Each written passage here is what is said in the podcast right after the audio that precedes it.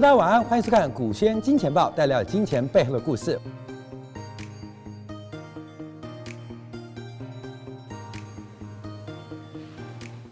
呃，各位金钱报的观众朋友，大家晚安，我是杨世光，带来金钱背后的故事啊。好，我们这个呃这两天连续有一个片头，让大家了解到，就是即将我们在四月中要举办这个在世光这近三年来首度在台湾的线下的见面会。那我们稍后的报名方式会在金铁杆的节目当中为大家来进行分析。因为呃疫情的关系啊，我们这场线下免费的见面会从呃二月、三月一直引到四月份啊，再加上这个场地其实大型场地很难定，所以我们只能在台北市提供大概七百个座位，在台中跟高雄提供大概两百五十个座位，请大家踊跃来做报名，我们也会有精美的小礼品跟大家来分享。好，今天我们要继续聊到的一个问题就是昨天提到。的长荣海运，这个长荣海运啊，在苏伊士运河出现的一个海上的这个事故啊，呃，其实撞出了两种文明的变化。我们后面要提到的，就是从鄂图曼土耳其帝国是如何垮掉的，让英国崛起；那大英帝国是如何垮掉的。最终的一战是来自于第二次的中东危机，也就是苏伊士运河危机，正式奠定美国地位。而美元霸权的崛起，也跟一九五零年代这场苏伊士是这个运河危机直接有关。所以，苏伊士运河本身就是帝国的命脉，牵动的三个帝国，在历史的这个漫长的呃过程当中，三大帝国他们的转折，他们的演变。都跟这条运河有关。好，在这个运河现在卡住的过程当中，现在持续期待，就下礼拜一啊，呃，随着涨潮发生了，所以是不是有机会呃来解决这个长荣海运的这个搁浅的问题啊？那我们当然提到，因为苏伊士运河的战略位置很重要，更重要的是它在多次的这个施工之后啊，目前不管河道宽度跟深度啊，都能符合目前全球最大最重要的。货柜行的呃货柜呃船的这个运行啊，那我们现在看到这一次的这个长荣的长四号出事啊，其实啊大家也知道啊，它的长度很大啊，基本上光四百米，只要站起来的话，这个跟台北一零一一样高度啊。那船非常宽，六十米，那船身十五点七米，而且而且它可以站超过两万个 T 啊，二十尺的标准箱的呃超巨型的这个货柜船，那。这一次呃会出现一个呃事故，第一个是船太高了啦，因为现在啊堆了两万个 T 的这个货柜啊，其实这个高就非常高啊，这个光是不要说它长度啊，它高度都已经十几层、二三十层了，所以很容易受到海象的影响。那这一次据传是因为强风让这场这艘大船呢被吹偏了。其实，在搁浅之前，其实长次号的航向就已经不稳定，感受到整个强风的影响。呃是非常大的，最后很不幸的卡住了，引发全球这个占全球贸易量百分之十二的苏伊士运河卡关，因为你不走苏伊士运河，你绕过好望角，大概会多将近一倍的航程时间，对于成本来讲，对于时间来讲，都是一种非常消耗的一个这个成本啊，所以苏伊士运河到底何时能通啊？大家都在观察，那为什么会有那么大的船？为什么会有那么大船？这两万 T 的这个货柜人，其实从研发到呃这个问世啊，到交船，也不过是近代十年的事情。就过去这几年才出现这个两万 T 的船呐。那这个船基本上很特别哦。我们提到，光没有 Airbus 的 A 三八零挂掉了。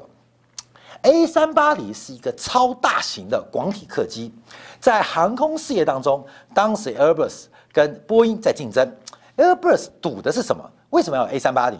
赌的是枢纽到枢纽，透过大量快速低成本的转移，规模经济来完成旅客跟航空运输的任务。在枢纽之后，再替过分发啊，经过二次的转机，完成这个交通跟运输的这个满足需求。可是后来没有想到，世界的航空市场不走这一套，不走枢纽。走点对点，所以最后为什么是七三七或 A 三二零大卖？因为大家不想转机，所以在航空市场当中，反而枢纽的逻辑是彻底的失败，失败的悲剧就是 Airbus 赔了上百亿欧元在 A 三八零的研发跟制造过程当中。可海运市场刚好相反，海运市场完全吃枢纽的逻辑。在远东地区，所有的货柜航轮啊，货柜航运啊，不管是聚集在呃这个深圳港啊、香香港或是上海港，集中装箱，由一两千 Q 的这个晋阳船啊运到了主要枢纽港，集中装箱，装满了两万 Q 之后，直接进行大洋的航行。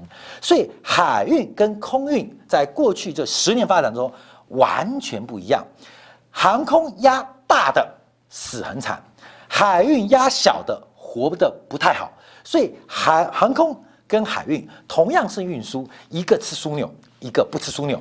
而这个两万 Q 的，就是整个海运开始进入一个大量规模而且枢纽概念的一种运输的管道，呃，运输的方法。所以从航空跟海运，天空呃跟海面上这种运输的关系啊，这个是一个非常重要的一个变化。而中国现在在陆运。不管是高铁，还是传统铁路，还是高速公路，又有不同的竞争，所以到底会发生什么事情？我现在盖那么多高铁有没有效应？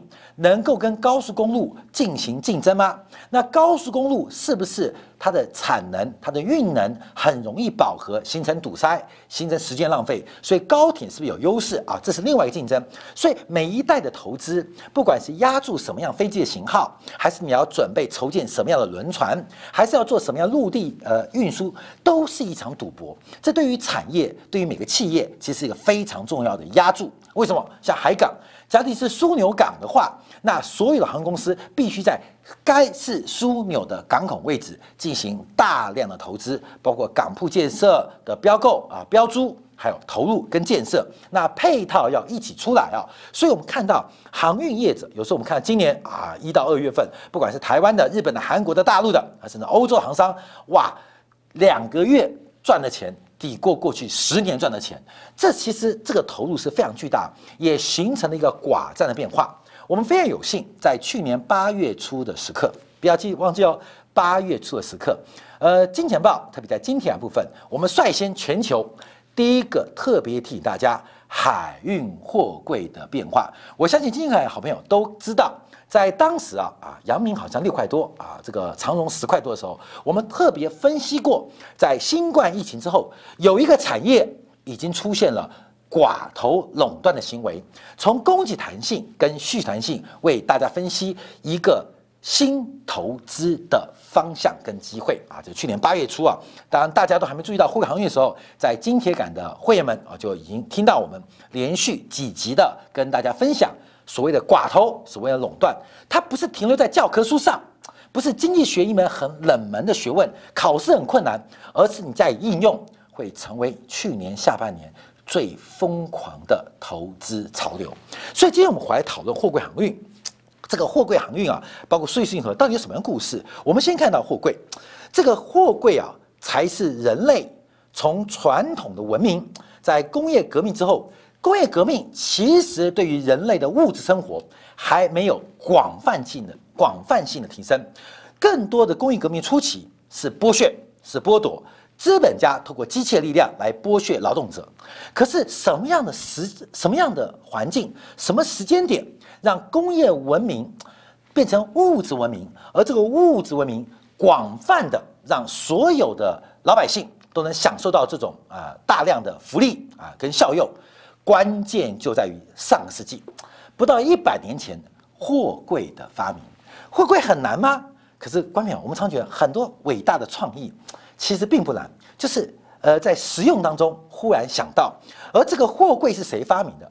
货柜的发明解决了过去传统。比如说我们看到上海滩，还记得吗？上海滩的电影，这个十里洋场最多的就是码头工人的故事，一个千金小姐。爱上了码头工人，码头工人形成的帮会，形成上海帮派最大组成分子。他不仅人多力大，赚钱，而且形成了拉帮族派割据地盘的故事。这是最早期上海滩的故事，所以上海滩的故事就跟码头有关。而上海滩故事什么时候结束？货柜的发明。因为传统的上海滩，传统不管是英国伦敦，大量的工人透过散装，用人力搬运上货下货。来完成海上运输的第一步动作，不管是上货下货，全部是用大量的劳动力呃来密集啊，这个最大劳动力密集就是这个搬运工、码头工人。可是，一直到一九五零年代，美国人啊，美国人啊想到了一个特殊的方法，那把解决了这种大量消耗劳动力的做法。我们把这故事啊跟大家做报告，在一九五零年代之前，美国的法律公布啊，法律规定。这个陆运公司跟海运公司不能合并，那这个背景是美国的陆运啊，陆运包括了铁路哦，美国铁路是非常强的，哦在这个上世纪初，在上上世纪是带动美国工业革命的最重要原因。陆运公司太强了，包括像呃洛克菲勒，基本上完全控制了美国的铁路系统，所以陆运跟海运不得合并，主要是为了保护美国在跨洋运输，主要是大西洋啊海运当中的。完全竞争啊，充分竞争。为什么？因为陆运被洛克菲勒垄断嘛，这个垄断的故事才历历在目。怎么可能容许第一个陆运公司去并购海运公司，让海运公司形成寡头垄断啊？基本上，因为美国，呃，观众注意哦，这个背景前面是，呃，洛克菲勒通过铁路垄断垄断的石油，通过石油掌握又垄断的铁路，所以才刚刚解决了洛克菲勒。包括了美国的钢铁大亨啊等等的呃这个垄断行为，所以当然不准陆运公司跟海运公司进行垂直的产业整合，也不准陆运公司用巨大的货量、货源跟资本来压迫海运公司。所以陆运跟海运基本上。虽然都是运输，可是不准跨境竞争，不准跨业经营，主要是保护美国在海运市场的完全竞争。还有个背景哦，因为背景再强调是美国刚刚解决了托拉斯的问题，就是洛克菲勒啊，这个故事大家知道，就垄断的故事。所以在那个时候很麻烦。因为海运啊，不管怎么运输，到了码头都要人力搬迁，人力搬迁。所以在那个时候啊，有一个人啊，经营货路上货运公司哦，有几十台车哦，啊，上百车，叫做马尔科麦脸啊，他就想到，在请码头工人搬东西很麻烦，不是请人问题，要跟帮会。要跟马万，因为帮会，你看意大利黑手党嘛，最早期爱尔兰人、意大利人都在码头待着嘛。关键你看过这个美国片知道嘛？他们最早找工作干嘛？什么都不会，人生地不熟。爱尔兰人拉帮结派，意大利人拉帮结派，就变成爱尔兰人跟意大利人啊，常常打架。怎么打架？人哪里叫来的？全部从码头叫来的。当时你刚刚移民新大陆，你找不到工作，你只有劳力啊，只有劳力。第一个工作通常为了吃饱有地方住，所以就当码头工人，但很麻烦啊，不是请人问题啊，是你要找老大，有帮会很多内规啊，红包送不完，很多事情很难瞧。所以作为一个路上啊陆运的这个交通工具啊，其实他就觉得很烦很烦，每次等工人上船，求爷爷告奶奶的啊，基本上天气不佳，心情不好，钱给不够多，就拖延交货或上货的时间，所以他想到一个方法。能不能跳过这个环节，叫做流程改造啊？美国最红的是八十年代的流程改造，这个呃艾科卡这个克莱斯勒就讲流程改造，能不能跳多这个流程？就是整个运输最大的成本，除了劳力啊薪资成本之外，最大是时间成本，钱我可以付，时间不能浪费，这个时间成本就卡住在卡在什么地方？卡在码头边。虽然想说，我们把车把货柜车皮拉到海港边，要不从人搬下来，好不容易啊脱离人力啊，用这个石化能源啊，这个进步嘛，工业革命。可到了港边，怎么又回到远古时代呢？要请人搬上去，哎，他想打通这个关节，那我能不能直接把车开上船，就跳过散装这种一卡车一啊一一个麻袋一个麻袋一箱一箱慢慢搬的情况？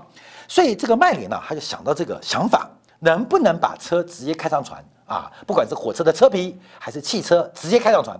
那散装啊，这种呃工人、码头工人，我就不用跟你哎呀喝酒啦、应酬啦、求老大帮忙，不用啊，不用。所以麦克麦林就想到，我把货车开上船不就得了吗？好，关键这是当时的照片啊，其实这照片也没有一百年，就不会很久啊。麦林讲说，我有自己的货运行，都是靠车载运输。那我把车直接开上去，哦，第一个省的人多，第二个省很多时间，所以他就决定啊做这个尝试，把整个车开上去，把整个车开上去，后来就演化了，你不用把整个车开上去，你只要把你后面啊载货的那部分给开上车就开始了，所以麦联就设计了货柜，就是把后面的车厢变成一个可装卸、可拆移式的一个呃柜子啊，这叫货柜的原生啊，container 就出现了啊，就直接把开旁边，然后把货柜摆到床上啊，摆在不床上，船上啊，基本上就解决问题了，成为世界第一个发明啊这种货柜运输的变化。后面货柜出现不是时间成本、劳力成本而已哦，所以货柜。货柜，我们常讲二十尺、四十的 teu，一 teu 二十尺啊，然后二十四尺是大比较大的柜。当所有东西都变成二十尺或四十之后，叫标准化。标准化，金融就可以介入。什么金融？不是炒作，保险就可以介入。当所有东西都标准化的时候，保险有标标准化的规格，它就可以为整个运输的流程进行非常非常广泛而低廉的保险成本。所以这会加快整个海上运输，因为大家很怕船东嘛。我制造一个东西一贵，你知道多少钱吗？黄金万两，扑通，铁打点号沉下船了，怎么赔？赔不了。那货柜的发明，基本上让很多东西标准化，而且标准化之后就能证券化，就能够货币化，所以使得货柜快速开始成为全球贸易重要的。交付物流手段啊，这是货柜重大的发明。所以，我们从啊长荣海运这个呃两万 T 的船搁浅，我们看到，其实人类很多重大物质文明的突破，并不是 iPhone 手机，也不是笔记型电脑，都不是，也不是五 G 货柜。有了货柜，你才拿得到手机；有了货柜，你才拿到笔记电脑；有了货柜，你才会有五 G 的基地台。所以，货柜这个不起眼的发明，它基本上就是几个呃，总共就个。六块铁皮围起来一个柜子，可是系统性的创新改变了全球贸易，而这个发展让全球的贸易开始加速。好，当然这家公司啊，最后卖给了在一九九九年卖给全球最大的丹麦的马斯基啊，马斯基不是别的鸡，就这只鸡，马斯基就全球最大啊，卖给他。那马斯基也靠了货柜航运赚了大财。好，这是货柜的故事啊。但我们要讲苏伊士运河。因为苏伊士运河，它基本上牵扯到三个帝国的文明，从鄂图曼土耳其帝国到大英帝国到美国，其实这三个帝国如何强盛、如何衰败、如何被取代，都跟这条运河有关。所以这故事我们往前拉，拉到两百年前啊，让大家了解到苏伊士运河其实就是西方各个帝国的主要命脉。我们先讲这个人啊，这个人叫李希普啊，李希普基本上是法国人。苏伊士运河是法国人盖的，法国人的创意，法国的技术，法国的资金。可是苏伊士运河停留在法国人手上的时间是非常短的啊，非常短的。所以我们常提到第一个伟大的发明家，不管是呃郁金香的出现，郁金香快搞郁金香都死光了啦，那出来的是荷兰标啊，包括交易所啊发明。所以我们永远不知道人类的忽然发明。到底给我们什么东西？你看郁金香的疯狂啊，炒作郁金香白痴啊！可是后来的荷兰标成为世界上很多国债或承销当中的拍卖选择方式。交易所的成立跟郁金香泡沫也有关啊，也有关。南海泡沫啊，密西西比泡沫都让大量的资本投入了新兴市场或殖民地的开发。可那个泡沫消失了啊，都是第一。所以，关没有像电动车，我跟大家保证，历史上从来没有错过。个人电脑第一家是谁？Apple，Apple 死了二十年，后来是这个呃透过手机起来的。任何事情第一个做的，通常都会留在黑板上，呃，烧香蜡烛献给他。跟第一个在一起的，通常没好下场。爱迪生也没好下场了，爱迪生最后被迫把自己的旗电器卖掉嘛。啊，这个基本上官媒要注意到，所以我们可以大胆讲，为什么老是看衰特斯拉？不是单单看衰电动车，第一个。绝对不会有什么好下场，通常啊不会有好下场，哦，就是这个产业的第一个。好，那我们回来讲这个故事啊，李希普，李希普，啊，这故事要先讲到，因为李希普的父亲是拿破仑，那时候很嚣张啊，打到了埃及啊，打到埃及，所以当时啊，对于鄂图曼土耳其帝国，埃及是鄂图曼土耳其帝国的一个省份哦，呃，独立自治省。那拿破仑东打西打，当然垂涎埃及艳后的美丽嘛。因为每一个人到埃及都要找艳后，而且去了艳后基本上就回不来了。所以埃及艳后的传说啊，埃及艳后谁来都很欢迎啊，很大欢迎，大方欢迎啊，两脚开开，欢迎所有人来侵略埃及啊。今晚拿破仑也想去啊，啊，虽然他有美女的皇后，但他也想去。好。到那边时候，因为拿破仑后来啊，整个战争在欧洲战争，这我不用多说了，这种呃滑铁卢啊，呃呃铁卢啊啊，反正什么卢啊，我不管他了。最后整个法国力量撤离埃及的时候，仍然有留守官员。这个李希普啊，基本上他的父亲就是留守埃及的法国官员，所以对于埃及的故事就非常非常多。尤其是在那过程当中，越影响嘛，他是殖民主嘛，所以跟当时的这个穆罕默德阿里啊。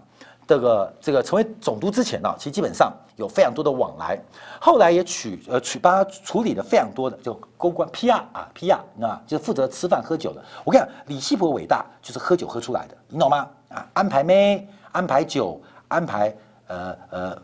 呃，晚上活动，你知道李新普的所有工作就是晚上解决，的，他就是 PR 啊，就是一个类似李白的工作，就是酒咖，那很熟。那他也跟这个当时啊，埃及的总督啊阿里家人很熟识，其中最谈得来的就是这个阿里第十这个小儿子，仅仅十三岁啊，十三岁就要懂得啊喝酒夜生活啊，你懂吗？青春期的小朋友嘛，所以他基本上最谈得来就是十三岁的儿子赛德。所以李希普啊，最早就跟这个阿里的儿子赛德有关系。后来李希普就进入外交界啊，到西班牙等等服务啊。到了一九四九年，一九四九年，这个李希普啊，基本上呃政权轮替嘛，你知道吗？所以被 f 掉了嘛，所以就父亲在家每天发呆，每天发呆。那时候才四十四岁。到一九五四年七月，阿里的继承者被干掉、谋杀掉。按照这个阿伯世界的方法，它并不是用父子关系做音准，而是长呃，就这个同辈当中活下来的最大的，就沙特阿伯不就是个王室吗？所以沙特阿伯国王都八七八十岁、八九十岁来接王室啊，来接。后来就很妙，这个赛德他才三十二岁，就变成同辈当中唯一没被暗杀的啊，他就接任了整个埃及的这个等于总督的位置。而我们从小就认识哦，我十三岁。你毛都还没长的时候，我就跟你很好哦，亦师亦友的关系哦。所以当他一得到接任，接任李希普知道他机会来的，他就自函祝贺。所以那赛德很感动啊，哎，有个外交，尤其是做 PR 的嘛，像我要跟呃法国、英国列强打沟通，我要找个媒介嘛，打电话，哎，时光，你晚上有没有空？连电话号码都没有，就算有电话号码，打给他，你谁呀？赛德。哪个赛哪个德不知道？那李希普专门是安排这种 party 啊、夜生活 PR 嘛，就公共关系的，所以哎，又又认识那么久，又可以信任，就赶快邀请他来埃及做客。那李希德去，李希普去的时候，他也做了很多工作，中间访问了呃一些包括了圣西蒙斯学社，在这地方他看到了开凿玉河的蓝图。好，那我们再往下看呢，到了一九五四年十一月十五号，关冕这东西要讲好啊，所以应酬很重要。十月十五号上书，十月三十号通过。哎，关没有？那时候没有微信哦，没有 Line 哦，没有 WhatsApp 哦，都没有，也没有 Google，也没有百度哦。十五天之内可以拍定一件那么大的事情，关没有？那个事情基本上就是底下工作做完，PR 工作做完之后，上面就走个流程啊。十月十五号，其实底下拍定了，李希普就走流程啊，上书给赛德啊，陈述开凿苏伊士运河的一个必要性，而且。英国也喝过酒了啊，基本上啊，英国人你是伟大的国家，所以你绝对啊不能看到这个呃这个阿拉伯世界的崛起，还有这个东西的文化都要隔绝。跟鄂图曼土耳其帝国也提到要提升帝国的威望，因为埃及是鄂图曼土耳其的一个自治省啊，会带来极大的财富。跟地主国埃及的人民提到，哇，每年会赚到三千万法郎。对赛德说，你会成为埃及史上继金字塔之后最伟大的工程。好，观众朋友，这东西啊。十月十五号，他开始游说，十月三十号通过，你相信吗？两个礼拜，那时候没有飞机哦，两个礼拜跟英国人沟通好了，跟法国人沟通好了，跟鄂鄂图曼土耳其定呃沟通好了，当时也没有电视台哦，跟埃及人沟通好了，其实不是，所以我们跟你讲后黑选很重要，其实都沟通好了，就走个流程，是吧？这个流程走完之后，三十号赛德就颁布这优惠状，不啦不啦不啦不啦。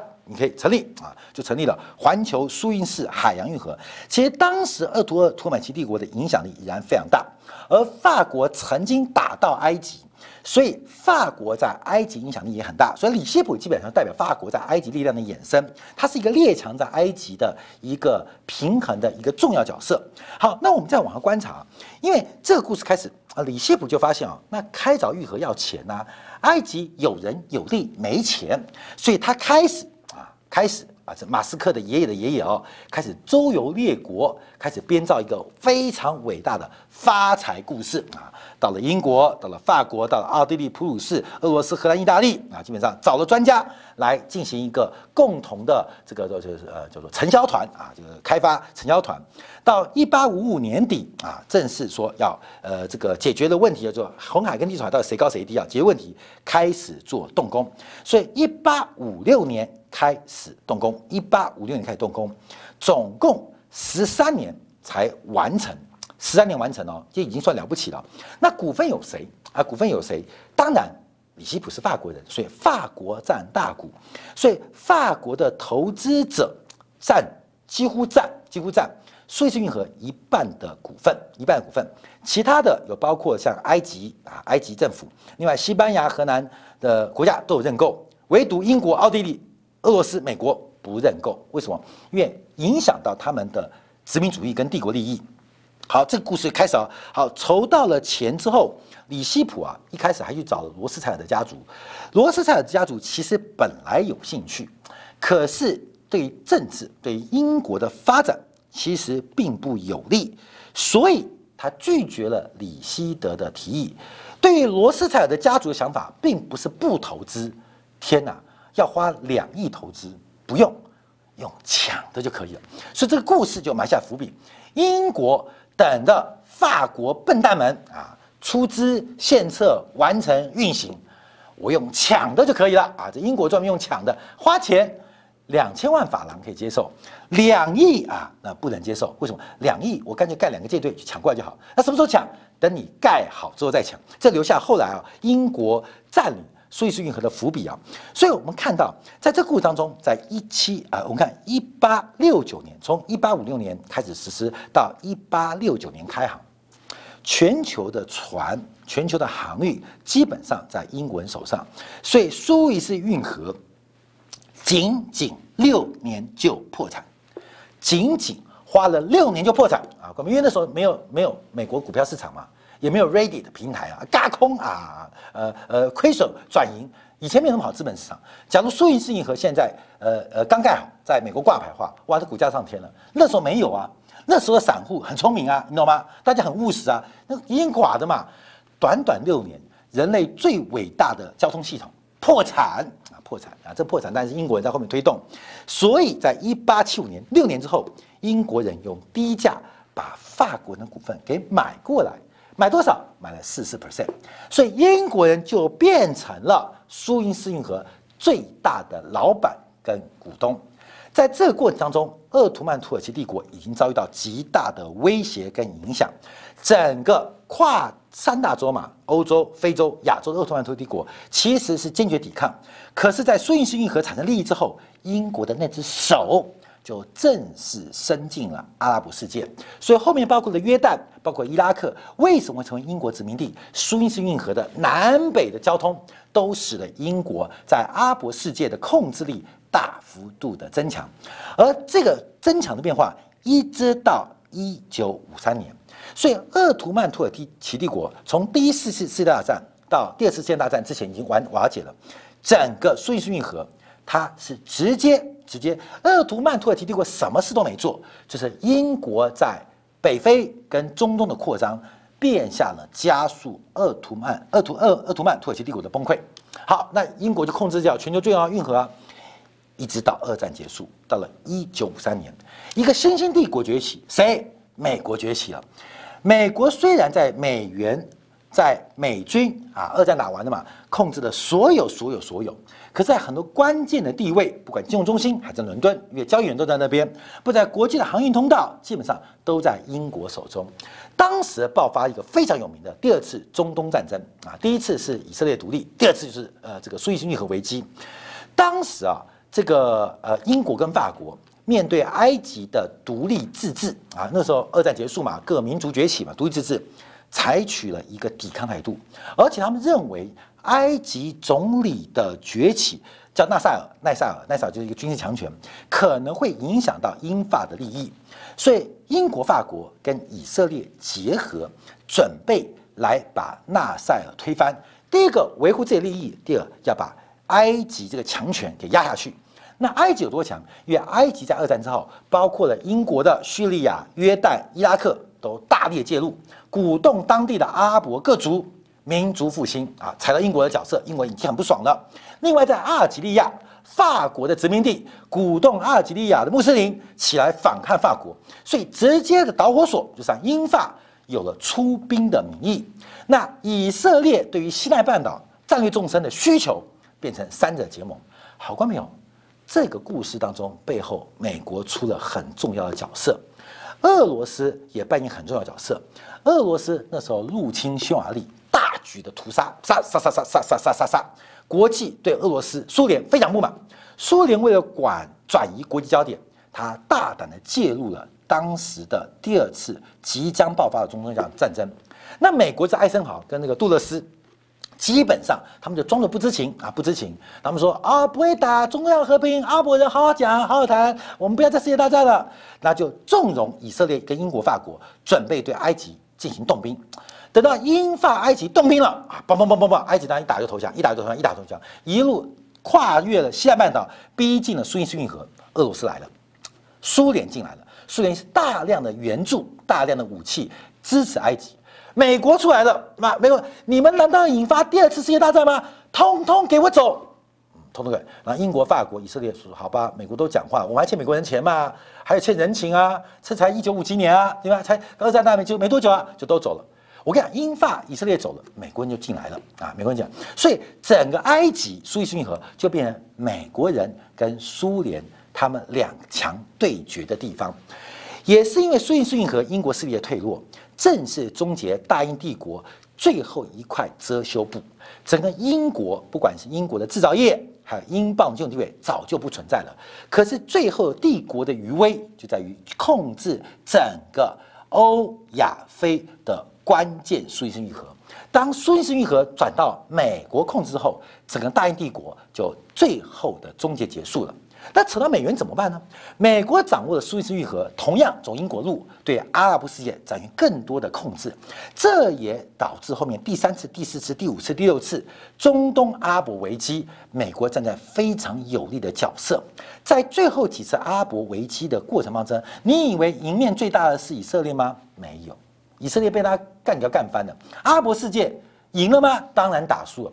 可是到底谁赢家？美国成为赢家，因为在几次的中东战争当中，美国大量使用苏伊士运河便捷的通道跟特殊的优势，直接影响到六次阿拉伯战争过程跟结果，最后达成了跟沙特阿拉伯的石油美元协议。为什么啊？沙特阿拉伯要达成？第一个，美国有手上有枪；第二个，美国有运河的绝对控制权，而这个过程。储蓄军已经营了二十年，让美国、让美元、让美军彻彻底底的进入了阿拉伯世界。所以这一次啊，我们看到长荣的海运啊搁浅事件，我们在大家了解到货柜的发明其实是人类物质文明的一个关键的突破点，而苏伊士运河常常是帝国关键的枢纽，谁掌握苏伊士运河，谁就是当代世界的领袖。那这次。卡脖子，到底苏伊士运河这次凸显的风险，跟国际物流、跟地缘政治的变化会有什么影响？我们只能拭目以待，敬而待之。好，感谢大家收看，明天同一时间晚上八点，杨世光的《见报》与您再会。